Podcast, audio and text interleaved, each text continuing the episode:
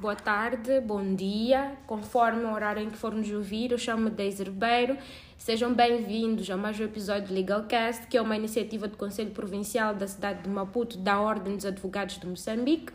E eu estou aqui com o Gerson para termos uma conversa interessante com uma mulher, esposa, mãe, uma mulher inspiradora que também é advogada. Com quem vamos conversar, Gerson? Olá, como a Deise disse, sejam todo, todos e todas bem-vindos a, a, mais um episódio do Legalcast. Hoje vamos conversar com a doutora Tassiana Pião Lopes e vamos conversar um pouco, é, conhecer um, esta mulher, mãe, um, advogada e com uma vasta experiência ao nível do setor energético que vai partilhar um pouco uh, da sua história pessoal e profissional conosco. E antes nós gostávamos de começar por saber uh, quem é a doutora Tassiana. Uh, bom, uh, olá a todos. Uh, primeiro queria agradecer a Daisy e ao Gerson por ter a oportunidade de partilhar aqui uns momentinhos de conversa convosco. E é mesmo uma honra também agradecer ao Dr. Tomás Timbano pelo convite. é uma honra poder partilhar um pouco da minha experiência com os outros colegas. Bom, quem é que eu sou? Eu sou uma sou mãe a Daisy começou por dizer bem, sou mãe, tenho quatro filhos, uh, sou casada com o músico moçambicano João Carlos Schwalbach. Uh, sou filha de umas mães guerreiras e uns pais guerreiros e tenho muito orgulho na minha família. Acho que sou uma, assim, uma, uma pessoa de família, assim, gosto muito da família. Uh, tenho a sorte de também viver muito próximo dos meus sogros, que são uh, médicos moçambicanos que também me inspiram muito. Até hoje trabalham todos os dias de manhã à noite. E como pessoa, acho que sou, tento ser todos os dias um bocadinho melhor. Acho que é isso, como pessoa, não é? Sou muito energética, acordo muito cedo de manhã, gosto de fazer muitas coisas, gosto de fazer exercício, gosto muito de ler. Mas basicamente acho que é, que é isto, assim, como pessoa. Gostei, mas faltou um toquinho. A Tassiana falou da parte pessoal, profissionalmente, como quem é a Tassiana? Ok, então, eu um, sou advogada, né? Uh, comecei uh, a minha carreira uh, profissional como investigadora na, no Centro de Estudos Sociais da Universidade de Coimbra, eu estudei com o Dr. Carlos Serra e com o Dr. André Cristiano em Coimbra, fomos colegas, okay. e com a doutora Fátima Souza, que é magistrada agora. E, e, trabalhava no Centro de Estudos Sociais em Coimbra, sempre uh, a tentar arranjar uma forma de voltar uh, com um trabalho para, Moça, para Moçambique, né? porque pronto, nasci na Beira, fui muito cedo, com 4 anos, para Portugal e mal acabei o curso, eu queria voltar, voltar, voltar. E por sorte, o doutor uh, João Carlos Trindade, juiz conselheiro, e o André Cristiano convidaram-me para fazer parte de uma equipa de investigadores para vir fazer um estudo para a reforma da administração da justiça no nosso país. Aliás, Acho que até conversamos sobre esse Sim, estudo numa das entrevistas. O, o Dr. Carlos Trindade foi um dos nossos entrevistados já há dois episódios. O Dr. Carlos é um dos meus mentores, né? Uau! Então vi, vim trabalhar para o CFJJ, onde tive uma experiência inacreditável uh, a nível de investigação, com os meus colegas e tudo mais. E uh, vivi três meses em Angós, foi mesmo muito bom. Quem diria que Angola agora tinha aquelas descobertas de petróleo? Pois. Ninguém diria. Uh, e depois um, comecei a fui convidada para trabalhar na MGA, Monteiro Graça e Associados, em 2004, uh, para abrir exatamente um departamento de estudos de direito público, alguma investigação. Uh, e foi assim que começou a minha atividade e sempre trabalhar, porque eu sempre gostei muito de trabalhar na área de direito público e direito administrativo, também muito por influência uh, da, da, minha primeira chefe uh, no Centro de Estudos Sociais em Coimbra, foi a doutora Maria Manuela Leitão Marques, que foi a ministra em Portugal responsável pelo Simplex, pela reforma administrativa, e ela agora está na União Europeia, e ela também é moçambicana, é de Climane. E, uh, e então, sempre trabalhei na área de direito público, direito administrativo, então comecei a trabalhar em terras, turismo e energia. Logo em 2004, 2005, havia uma concessão ali em Vilanculos, que era da Enmo, foi a primeira mini-rede uh, fora da rede nacional. Entretanto, houve ali um incumprimento. Na altura, uh, o diretor, que ainda é diretor nacional, uh, diretor Bacela, chamou a MGA para fazer a assessoria na, na, na, na revogação, rescisão do contrato. E então, eu nessa altura, em 2005 talvez, disse ao Dr. Oscar Doutor Graça, o futuro é o direito de energia. E ele disse assim, Ana, para lá de sonhar um pouco. Eu estou, estou a dizer, estou a falar muito a sério. Eu, eu quero me especializar no direito de energia. E ele está bem. Então comecei assim, aos pouquinhos. Pronto, depois houve uma grande convulsão no mercado da advocacia em Moçambique. Uh, eu estava à espera do Joãozinho, depois logo a seguir veio o Sebastião. Portanto, entre 2008 e 2009, em que várias, vários escritórios de advogados fizeram parcerias com escritórios portugueses e alguns escritórios moçambicanos se separaram e fundiram com, outro, com outros. Então, a MGA, uma, da, uma das fações da MGA, um, fundiu-se com o escritório da HH Mito. Uhum. E ficou a CGA, Sim. para onde eu fui. Okay. Outros uh, foram para a TTA. Outros foram para a SCAN para, para o Escritório Vilés. Sim, a ABCC, a ABCC. E eu fui para a CGA. Então aí eu propus mesmo, uh, eu gostaria de abrir um departamento de Direito de Energia. Hum. E, e, foi assim. Uh, pronto, e, e, e, os temas de energia sempre me preocuparam, porquê? Porque uh, associados à questão ambiental e à questão da terra, o acesso à terra, era um dos, dos pontos que eu achava interessante uh, o impacto que tinham nas comunidades e como é que nós poderíamos melhorar a vida dos moçambicanos. Em 2015, em 2014 saí da CGA, decidi estudar, uh, fui para Houston fazer uma pós-graduação em petróleo e gás e uh, em 2015 abri a TPLA e tive a sorte de ter dois estagiários. Okay. A Daisy e o Eliandro. Uhum. A Daisy está aqui hoje e o Eliandro também está, está, ainda comigo e foi tornado sócio a semana passada na TPLA. Uau, Uau. parabéns, Eliandro, se estiveres a ouvir. Isso é bom. E em relação à, à especialização, uhum. é verdade que muito se diz um, ah, que a especialização é um rumo a seguir em Moçambique, mas há quem também defenda que não existe ainda a estrutura para os escritórios manterem-se de forma especializada.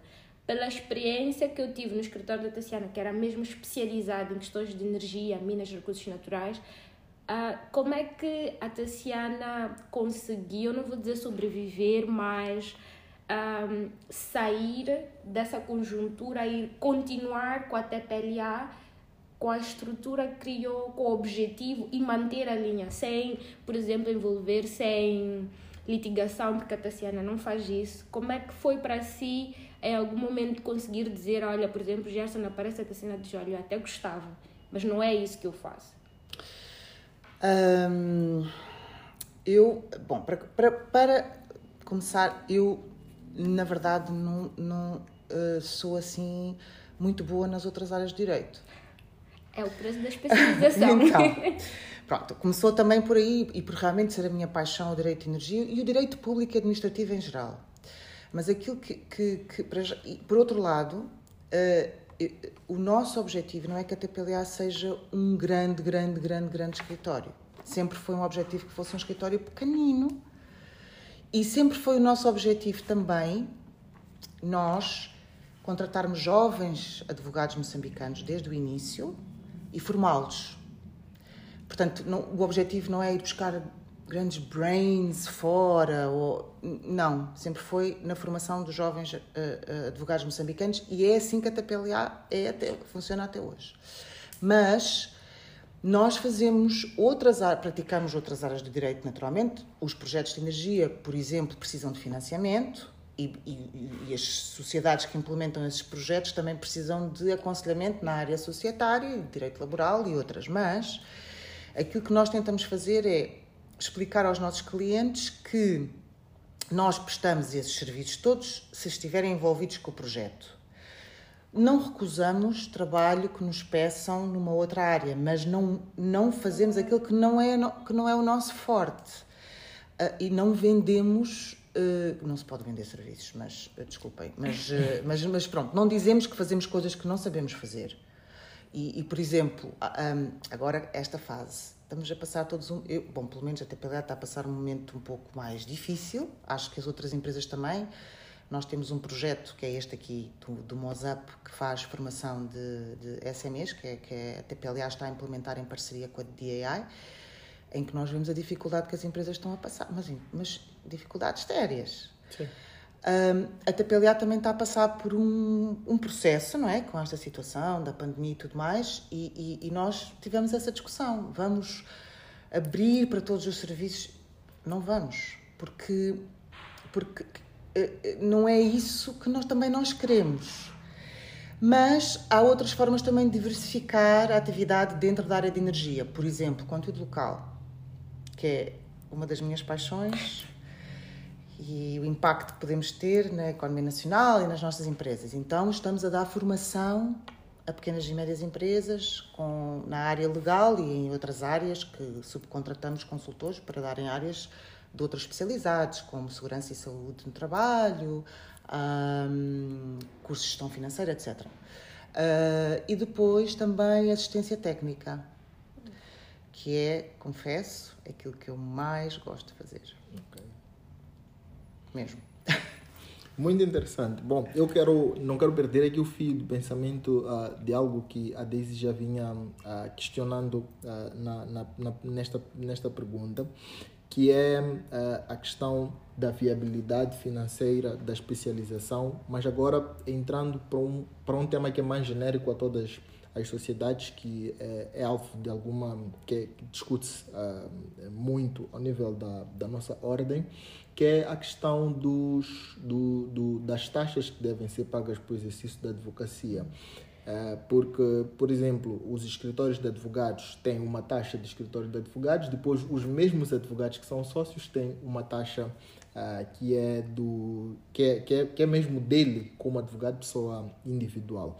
E qual é que é a sua opinião a nível daquilo que é, vamos assim, considerar um, incentivo à criação de mais escritórios de advogados? É, qual, qual, como é que tem sido a experiência a nível da, da, da, da, da TPLA? Um, a, a, a, maior quantidade de advogados ou de escritórios de advogados é bom, porque isso significa também que esses escritórios ou esses advogados estão a formar mais jovens. Agora, essa discussão tem uma outra discussão um pouco mais profunda. E eu que giro uma associação de empoderamento das mulheres na área de energia, por acaso. Temos muito essa discussão por causa da questão das, das taxas de membros, né? se pagam taxas ou não como associados. associados. E uh, no nosso caso, eu, eu sou da opinião, as minhas colegas não partilham bem da minha opinião, mas eu, por enquanto, sou da opinião que, como nós temos ainda muito que fazer em termos de empoderamento, elas não devem pagar nada, ninguém. Uh, mas uma entidade corporativa que tem que defender os direitos dos advogados, mas não só dos cidadãos, e nós vemos aquilo que está. Temos um exemplo agora a decorrer Sim. em tribunal, não é? Tem que se basear em alguma sustentabilidade financeira. E, portanto, aí a discussão pode ser: será que as taxas são justas, não são? O valor das taxas? Eu diria que as taxas, tem, tem que se pagar taxas. Sim cabe aos escritórios, e eu sou da opinião também, que os advogados mais velhos têm alguma responsabilidade moral de suportar a entrada na profissão dos advogados mais jovens, mais jovens. e então suportar essas despesas. Sim. E na TPLA é assim que funciona. Mas, não quer dizer que todos tenhamos de ter a mesma opinião, mas a questão da, da, da, da corporação é exatamente para que os advogados sejam mais competentes, sejam melhores e prestem melhores serviços aos cidadãos. Exatamente. Então, as taxas servem para que a nossa ordem seja muito boa, muito profissional e que preste uma boa formação aos nossos advogados. Interessante. Bastante. Deve ser controverso também. É muito, esse é um tema, por acaso, muito controverso. E a opinião da Tassiana, de alguma forma, abriu espaço para se ir além daquilo que nós até pensávamos. Ah, É justo sim se pagar taxas, mas até que ponto? Exato. Eu gostei. Anotei, Gerson, para, para as próximas discussões na ordem, ok? em relação, no contexto da ordem dos advogados, da especialização, e voltando até um pouco para, para a questão da especialização, nós, ah, a Tassiana disse que em 2005 já, já se queria especializar. Eu, pessoalmente, quando ouvi local content, depois tive a oportunidade de trabalhar com a Tassiana e fazíamos os workshops de apresentações sobre o tema, eu fiquei aficionada sobre o assunto ah, e fui praticando, fui lendo. Contudo, a especialização no contexto moçambicano, em termos de formação académica, universitária, cá em Moçambique, ainda é de alguma forma ah, um calcanhar de, de Aquiles. E eu sei que a Tassiana já não dá aulas, mas já em algum momento, fora Mozap, a Tassiana já, já pensou em, em dar aulas, em dar algum contributo em relação a esse aspecto. Eu falei há pouco que a minha paixão é a assistência técnica ligada à formação e estou absolutamente disponível. Aliás, hum, é muito a minha vontade de voltar a dar aulas, porque eh, na verdade eu não sou uma advogada muito comercial. Sim. Nem gosto, na verdade. Nem, não, não, eu não gosto de conflitos ah, e, e- e sou, gosto de mediar conflitos, mas eu gosto é de dar formação, na verdade, e gosto de ver as pessoas, porque eu própria estudo todos os dias, e estudo mesmo todos os dias, e, e- e gosto de ver o impacto que a formação tem nas pessoas. É, é uma coisa incrível, transforma. Então estou, estou disponível e, e- gostaria muito de voltar a dar aulas Olha, acho que uma formação na ordem dos advogados sobre o tema ao direito de energia, ao conteúdo local. já está, Sim. já está. Vamos, ainda bem que o, o presidente ah, Vai do ouvir o podcast. conselho vai, ele certamente vai encaminhar. Mas agora vamos ah, tentar puxar um pouco para o lado pessoal. Eh, há uma dúvida que eh, as nossas legal casters, as mulheres em particular, gostam muito ah, de tentar perceber, porque todos nós sabemos que ah, a luta pela igualdade de género conseguiu garantir que as mulheres passassem a trabalhar regularmente, como os homens, etc. Mas tem sempre um desafio que é particular às mulheres, que é o ser mãe. Eh, Eu posso ser pai, sim, tem também ser esposa, de facto. Ah, eu posso ser pai, mas ah, naturalmente que a minha responsabilidade. Bom, a responsabilidade é a mesma, mas naturalmente que ah, o desafio de ser mãe e ser pai são, são totalmente diferentes. Como é que é para si ser mãe de quatro? Lembro-me que num dos trechos ah, esteve a falar um pouco sobre o impacto do nascimento, acho que foi do Sebastian. Então, Pronto, como é, que foi? é- bom, para mim, o maior desafio da minha vida é ser mãe. Mesmo. E, e- e tem sido, e, e tem sido ah, um- uma grande aprendizagem e é uma coisa que eu tenho que agradecer à pandemia, é que me obrigou a ficar em casa. E é muito engraçado porque eu, ah, ah, portanto, nós temos quatro filhos. O meu marido ajuda-me bastante ahm, e, e tenho a sorte também ah, de termos uma família assim. Nós somos uma família alargada, ah, diversificada, porque os nossos filhos ah, vêm também de outros casamentos, então é assim uma família alargada e em que nos damos todos muito bem e muito diversificada em que as crianças aprendem muito e nós também temos aprendido muito nesse processo. Então, como é que é ser mãe advogada? É, é muito difícil. E ser esposa também é muito difícil. Porquê? Porque nós passamos muito tempo fora de casa. Mas aquilo que eu aprendi também com a pandemia é que há, uma expressão que uma, uma grande amiga me diz sempre que era a Tatiana está sempre a dizer que quer passar mais tempo com as crianças, quer passar... Então passa! É, mas como é que eu faço isso? Ela não sai do chão até aprender a brincar com as crianças. Uau. Não sai do chão. E eu, mas o que é que isso quer dizer? Ela não sai do chão até aprender a brincar com as crianças. Ou seja, é ficar. E ficar não é à frente do computador, nem do telefone, é ficar. Vamos jogar um jogo, vamos jogar Exato. um jogo. Mãe, é agora. Ok, largue tudo. É agora. E com a pandemia foi possível fazer isso. Depois também, eh, nós, o nosso filho mais novo, é o Sebastian, Sim. tem uns problemas de desenvolvimento e ele também me fez pensar, né? Como é que vai ser o futuro dele? Se eu não estou aqui para lhe dar outras coisas, que não seja só a escola, não, escola, explicador, uh, vai para aqui, vai para ali, atividades. Não, ele quer, ele precisa de tempo connosco para aprender outras coisas, para aprender como é que se faz outras coisas. Mas isto é uma aprendizagem muito recente, Gerson. Sem dúvidas. Dos oh. últimos dois anos. E, e, e eu penso que a minha maior alegria deste tempo da pandemia foi nós termos fortificado a nossa família muito e eu aprendi a ficar um bocadinho sentada no chão a brincar com as minhas crianças. Daisy, permita-me roubar a pergunta que ainda vai, que, que, ias, que ias colocar. Eu quero insistir neste ponto já com um dado adicional, porque uh, nós, a doutora Tassiana fala da pandemia que lhe faz ficar em casa. Mas oh, no ser mãe tem um desafio, uh, e percebo que a doutora Tassiana é muito ativa profissionalmente. Como é que é para si agora este novo estágio em que, por exemplo, as pessoas estão acostumadas a ver a doutora Tassiana muito ativa, provavelmente é a pessoa que enviou o primeiro e-mail pela manhã e eles eventualmente só vão receber o primeiro às 10. Como é que é para si? Como é que está a ser para si?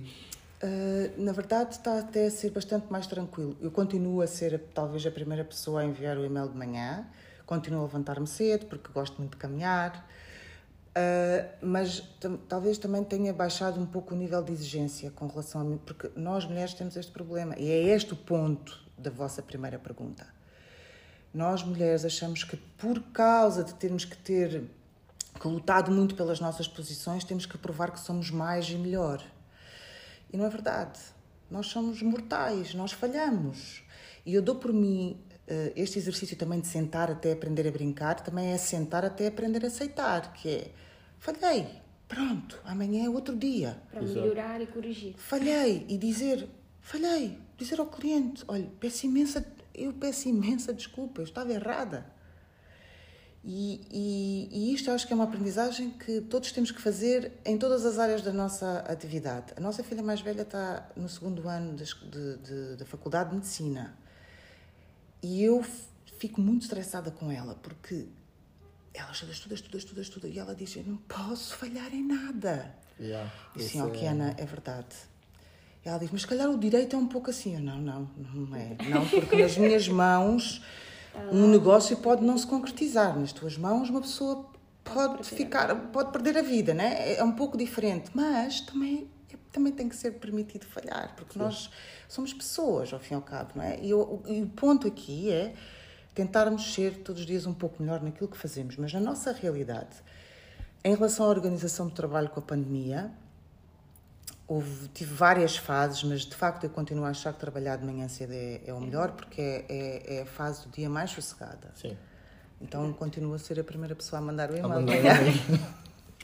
Interessante. Bem, ah, eu ia acrescentar um dado, uh, talvez ia fugir um bocadinho do cômputo do doutora, advogada e mãe, mas tanto a Tassiana como o João têm profissões liberais e são profissões que não necessariamente obedecem um horário. É verdade que com a pandemia, de alguma forma, a família pode se juntar, mas o que é que vai acontecer? A Tassiana já disse que aprendeu bastante, mas a ideia do equilíbrio, nós tivemos uma conversa com a doutora Tânia White, em que ela Sim. dizia que o equilíbrio é uma ideia que nós temos que trabalhar para, mas não necessariamente existe. Então, como é que é para pais de profissões liberais, neste momento, não, não só da pandemia, mas no contemporâneo, criar quatro meninos numa cidade tão agitada quanto a cidade de Maputo? Uh, eu gosto muito dessa expressão da doutora Tânia White. É uma, como é que é? O equilíbrio é uma ideia que não, não, existe, não existe, mas nós temos que tentar alcançar. Alcançar, é isso. Então, ah, o equilíbrio, na verdade, hum, é, é, basicamente é isso. Uh, nós temos duas profissões liberais, é um facto.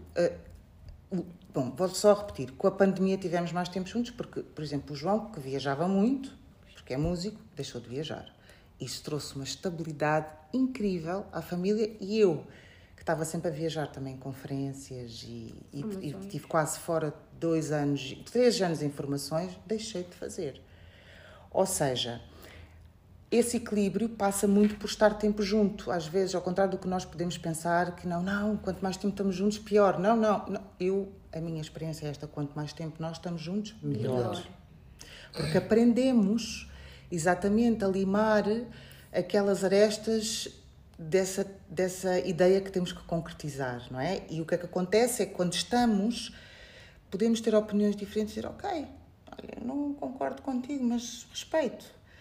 E, e por exemplo, para vos dar um exemplo, o João uh, lançou, uh, relançou um álbum e lançou um álbum novo neste período, coisa que ele já não fazia há 10 anos. Oh. Exato. E, e eu dei-lhe o espaço. Ele ficou muito tempo em Marraquém a fazer o seu trabalho, eu vinha para Maputo com as crianças, ia muitas vezes ter com ele. E, e temos este, este, este entendimento. E uma coisa muito importante é que nos apoiamos muito um ao outro. E vou dizer: quem me convenceu a ser trabalhador independente e ter um escritório foi João. E eu, eu achava que não era capaz. Eu assim, nem pensar, eu fui feita para ser empregada de, de outra pessoa, não quero. Ele, tá assim, tens que ter o teu escritório. E foi ele que me convenceu. Uau. Eu até, eu até queria, no, no início da conversa, conhecendo um pouco o, o, o perfil um, deste, por exemplo, diz, a doutora Tassiana eh, reiterou uh, que tem uma paixão por direito público. Na verdade, essa é uma característica de pessoas que têm uma paixão pelo direito público. Eu até estava a perguntar, estava para perguntar como é que é como é mesmo essa transação. É, exatamente. essa transação, é essa transição, boa, na verdade, para, o, para o empreendedorismo. É, super boa, é uma boa pergunta, porque eu nunca imaginei que ia ser empreendedora. Eu juro que eu nunca pensei que ia ser empreendedora. E tenho pensado muito nisso, principalmente porque no âmbito da, da MWE, das Mulheres Moçambicanas na Energia, uh, nós queremos agora criar um programa para mulheres empreendedoras. E eu penso muito nisto porque o que é que, é que, é que as moçambicanas são naturalmente empreendedoras. Os moçambicanos também, são naturalmente. Se pensarmos no Chitique, é uma forma de empreendedorismo. Se pensarmos na forma como as nossas famílias informalmente se ajudam umas às outras, uhum, é uma forma de empreendedorismo. Então, eu tenho pensado muito, juro que tenho pensado muito nisso. Uh, mas eu adoro trabalhar com o setor público. E praticamente há muito pouca gente que gosta de trabalhar com o setor público. E vou dar um exemplo. Uh, eu, em 2004, o meu primeiro cliente foi o FIPAG e nós, na altura, estávamos a trabalhar no sistema de gestão delegada de águas. Okay. E eu adorei. E quem estava a dirigir o FIPAG era o engenheiro Nelson Bitt, que agora eu trabalho aqui connosco no Mozap, é formador. E uma pessoa que trabalhou a vida toda no setor público está a dar formação a empresas. Exato. E nós temos muito esta discussão os dois, porque. Pronto, porque como é que é possível. E estamos a aprender tanto. Mas eu por isso é que eu também disse há pouco que eu adorava assistência técnica, porque eu adoro fazer assistência técnica ao setor público. É onde eu me sinto, em termos das minhas qualificações de jurista, né? Mais peixinho na água. Adoro fazer isso. Adoro mesmo. É mesmo a minha área, de facto, acho que é. Dentro da especialização e etc., e, e até no papel das mulheres dentro não só do setor público, mas em específico do setor de energia. Uh, é verdade que nós temos mais mulheres do que tínhamos antes. Antes nós contávamos até aos dedos da mão, hoje temos cada vez mais mulheres interessadas. Eu me lembro que numa conferência falaram, tinha só uma engenheira numa plataforma, agora já se fala de 10, de 8 moçambicanas. Uh, o que, que a Tassiana acha do contemporâneo, de nós jovens, os jovens que estão em formação, os que estão formados, mas que estão à procura de uma especialização especial para as mulheres, Gerson. Podes ouvir? Uhum. o que, que a Tassiana acha que ainda deve ser feito? Porque o caminho é longo. Uhum. Qual, qual é o contributo, não da Tassiana particularmente, mas olhando. né? Exatamente. Bom, uh, devido à minha experiência profissional nos, no último ano e meio aqui com a formação de, do setor privado, das pequenas e médias empresas e dos empreendedores, é o setor privado que vai levar as coisas avante. E são os jovens moçambicanos, eu não tenho a menor dúvida. E vejo, aquilo que eu vejo em, vo, em vocês é uma forma de. A vossa visão do que é que nós podemos ser no futuro é uma visão limpa, uh, clean, né? Quando eu digo clean, é também uma metáfora. Environmental, eh, eh, em termos de ambiente, em termos de procedimentos, em termos de estruturação de negócios, em termos daquilo que vocês querem para o país, é limpa. Então, o que, o que eu diria, o que, o que há para fazer é apostar fortemente na educação dos jovens. Mas uh, diria que é, talvez, devia ser uh, saúde e educação, portanto, 50-50. Educação, educação, educação, educação. Uh, e depois na educação tem todas as componentes, né? inovação, tecnologia, tudo mais, mas é a educação dos jovens em todos os campos empreendedorismo, capacitação técnico-profissional, formação especializada. Formação dos jo os jovens é o futuro do nosso país, sem dúvida nenhuma. E, e não, não é peso, não, é, não, é limpo, visão limpa e leve. Sim. Leve, super leve. Yeah. Eu... sem palavras. Estou sem palavras, estou sem palavras. Né? E já começo a perceber que um, faço, falo, falo, mesmo disso por causa da, da última entrevista. Imagino que possa ter sido até colega da doutora Tassiana, o doutor Gil uh, Na CGA, sim. sim. Foi meu estagiário na MGA. Na MGA, Uau. exatamente, sim. Foi porque a, a, mesma, a mesma história que a doutora Tassiana estava a contar foi Sobre mesmo. a fusão dos Exatamente. Não, e ele, a, a dado momento na entrevista, também fala sobre ter uma visão clara sobre as coisas. Não exatamente, não estava a falar exatamente neste ponto, mas esta ideia de ter. Então, as pessoas podem não perceber, mas nós aqui às vezes ficamos de boca aberta, não sabemos o que dizer. e é normal. e é normal. E, doutora Tassiana, um, como é que avalia? Uh, é, tem um histórico interessante ao nível do setor energético. Como, qual é a sua avaliação uh, ao nível do nosso quadro legal? É muito novo? Um, eu não sou muito abalizado na área de petróleos, mas sei que tivemos umas reformas recentes, há algumas que têm estado continuamente em curso. E como é que avalia o estágio atual do nosso quadro legal para aquilo que são as perspectivas das empresas com as quais trabalha, que são, no caso, as concessionárias? Uh, estamos num bom porto? Ah... Um, vamos falar assim, uh, três áreas, né? Uh, gás e petróleo, minas e depois energia e eletricidade. Ok. A nível de petróleo e gás, eu ultimamente por acaso não tenho trabalhado muito nessa área, a não ser no conteúdo local. e naturalmente que por sermos um país com pouca experiência, né? Agora, com a implementação dos projetos, é que nos vamos deparando com as dificuldades dos nossos instrumentos legislativos, o que é normal. Ou seja, eu penso que para a experiência que nós tínhamos, o quadro legal que nós temos é muito bom, é cuidadoso, não é um quadro legal eh, impossível. Com a implementação de projetos que são novos e que não temos experiência nenhuma, vamos nos deparando com problemas que têm que ser ajustados e isso é absolutamente normal.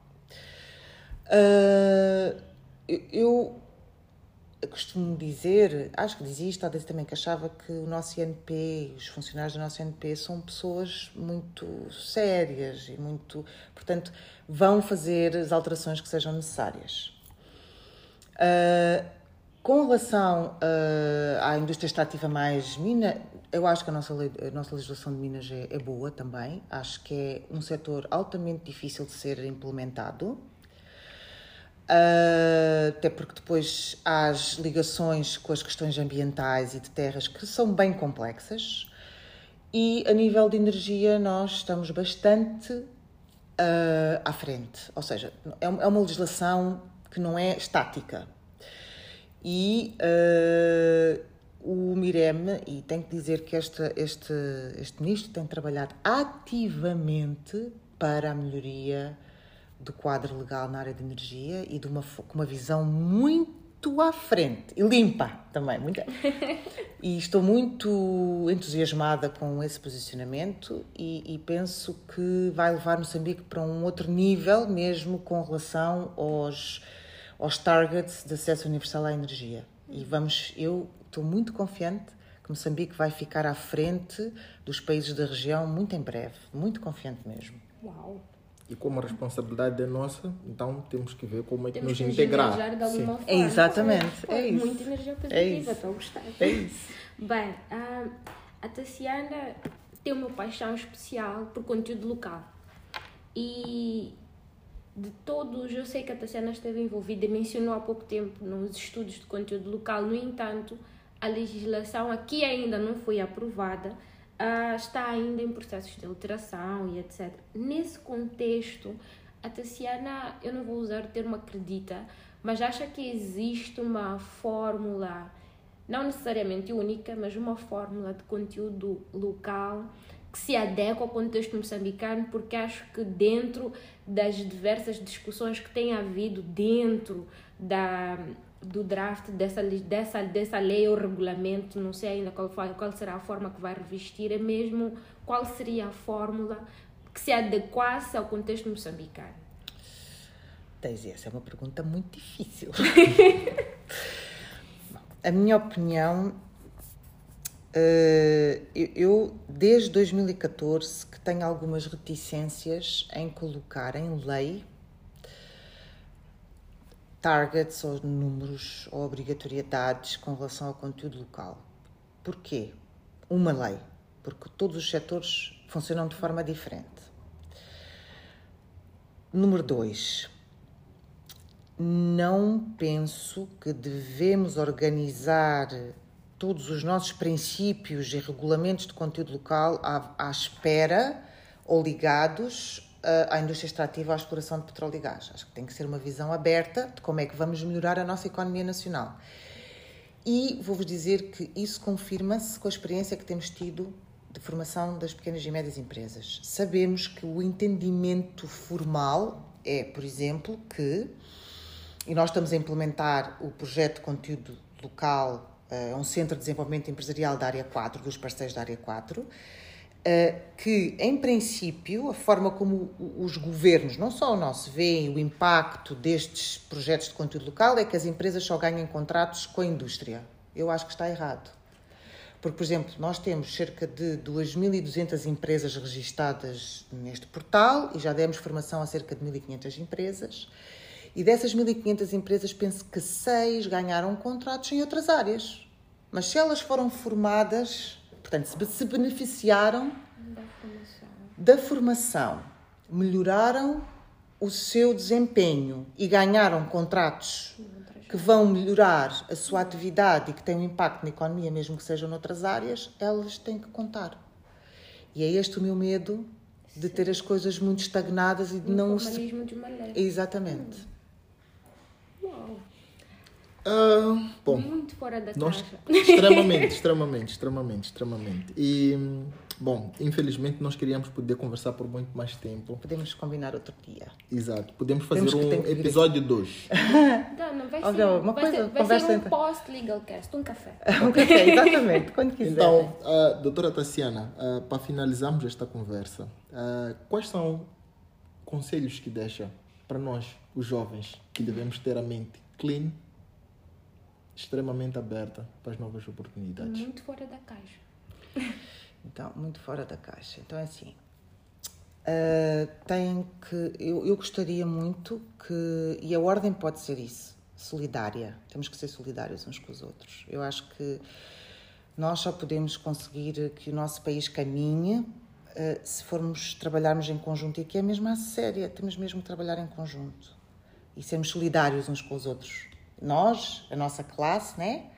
os nossos colegas, as nossas famílias, as pessoas que trabalham connosco e puxá-los todos para cima, né? Assim, todos, assim, puxar todos.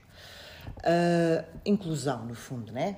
Ah, e acho que temos, acho que temos que ser realistas, que não temos um caminho assim tão fácil quanto isso pela frente, mas que é possível.